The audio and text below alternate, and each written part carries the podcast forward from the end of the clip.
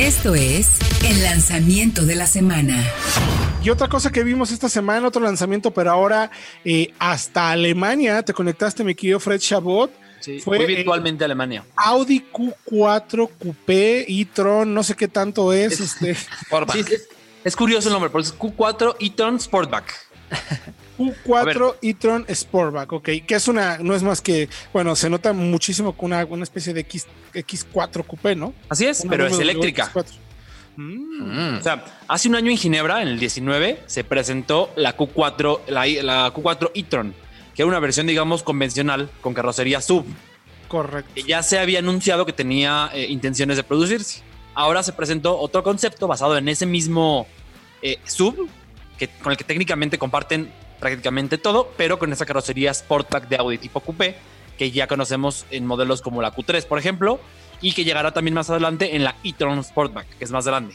Exacto, es, es, están haciendo, es, es como empiezan, ¿no? Empiezan con e-tron, que es como la sub grande, luego Q4, que será la sub Compacta eléctrica. más mediana, compacta. Seguramente habrá una Q3, o creo yo, o una Q2, no sé cómo le van a Eh, acomodar ahí. Es que de hecho esta, esta Q4 e-tron es del mismo tamaño que la Q3. Ah, ok. Entonces va a ser como la variante eh, Eléctrica, eléctrica de la Q3 y tendrá las mismas dos opciones de carrocería, tanto la sub para el cliente más tradicional como la carrocería coupé, eh, que es para el cliente pues, más joven, que quiere algo más, sacrifica un poquito esa versatilidad en pro de tener el estilo de un Tiene un coche de este diseño, tipo. est- está muy bonita, eh, vayan a autología.com.mx para que la chequen. Pero a ver, datos técnicos, mi querido Fred. ¿Qué consumo tiene? ¿De cuánta energía? No, la plataforma, ¿no? A ver, es, así es, creo que es lo más interesante. Es la plataforma MEB del grupo Volkswagen, que como sabemos, ya la usa en un coche de producción, el ID3, que se vende en Europa desde hace semanas. Y la va a tener también más adelante el, eh, el ID4, que es la sub basada en el ID3. Y también va a venir un Skoda con ese nombre, no a México, pero va a existir. Y el Seat Elborn, que es también el modelo compacto de Seat en ese segmento. Entonces va a ser una plataforma muy utilizada. Audi ya sabemos que quiere tener al menos tres modelos en esa. Un tercero que conoceremos más adelante. Y tiene la gran ventaja, uno, de que es una plataforma eléctrica eh, relativamente económica, comparada, por ejemplo, con la que tiene un Taycan. Sí. Es muy económica. Y es muy flexible. Entonces puedes tener, por ejemplo, en el mismo coche, eh, arreglos o disposiciones con un solo motor en el eje posterior o con dos motores, uno adelante y uno atrás, para tener tracción integral. Digamos que es la MQB eléctrica, ¿no? Así de fácil. Algo así. Así de versátil. que van a, así que van a expandir a toda la gama y que van a tener muchos modelos de todas las marcas en esta arquitectura. Ahora, eh, batería es la más grande de todos los, los que es, lo voy a decir en alemán a ver si me queda, pero es Modular, eh, Modular Elektrische Baukasten. Por, Ok. eh, como matriz de componentes modulares eléctricos. Justo antes de irnos a música, estábamos platicando con Fred Chabot, quien estuvo en el lanzamiento de la nueva Audi Q4 e-tron Sportback. ¿Lo dije bien, Fred? Sí, Perfecto. Algo así. Hasta, hasta Alemania, pero virtualmente. así es. Desgraciadamente fue virtual, pero eh, fue una Nos presentación faltaban unos datos. Sí. Sí. Pusieron la camioneta en un eh, como realidad, con realidad virtual, realidad aumentada. Entonces pudimos verla aún sin tenerla enfrente.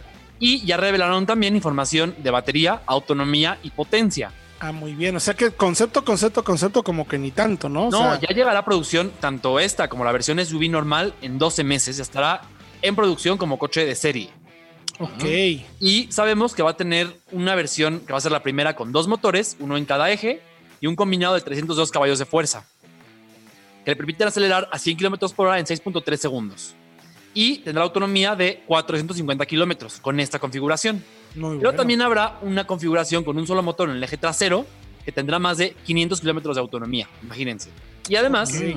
tiene carga rápida de 120 kilowatts, 125 kilowatts, que le permitirá recuperar eh, el 80% de la capacidad de la batería en media hora. Entonces, muy interesante toda la propuesta de movilidad que tiene Audi. Sí, por ahí tenemos una nota también de una presentación que tuvimos justo en Alemania para ver cómo iba a ser el nuevo sistema. No el nuevo sistema, sino qué estaba haciendo Audi para recargar más rápido sus paquetes de baterías eh, con unos sistemas de refrigeración específicos muy interesantes que le permitía dar durante mayor tiempo mayores o altos picos de entrega de potencia para poder recargar más rápido. Así que prácticamente en 45 minutos más o menos estarías cargando todo un paquete de baterías, que sigue siendo mucho, a lo que sabemos que se recarga un coche. Y bueno, también requieres de estaciones de recarga eh, de, alta velocidad, de alto desempeño, encontrarlas de manera pública. O sea, hay muchas cosas todavía alrededor de eso, pero bueno, la tecnología se está desarrollando y es algo que tarde que temprano irá llegando, mi querido Fred. Así es, ojalá que, llegue, ojalá que llegue pronto. Esta Q4 entendemos que sí está contemplada para México, junto con la versión, bueno, la regular y la Sportback, entonces pues ya veremos. Oye, ¿y no dijeron nada del e-tron GT?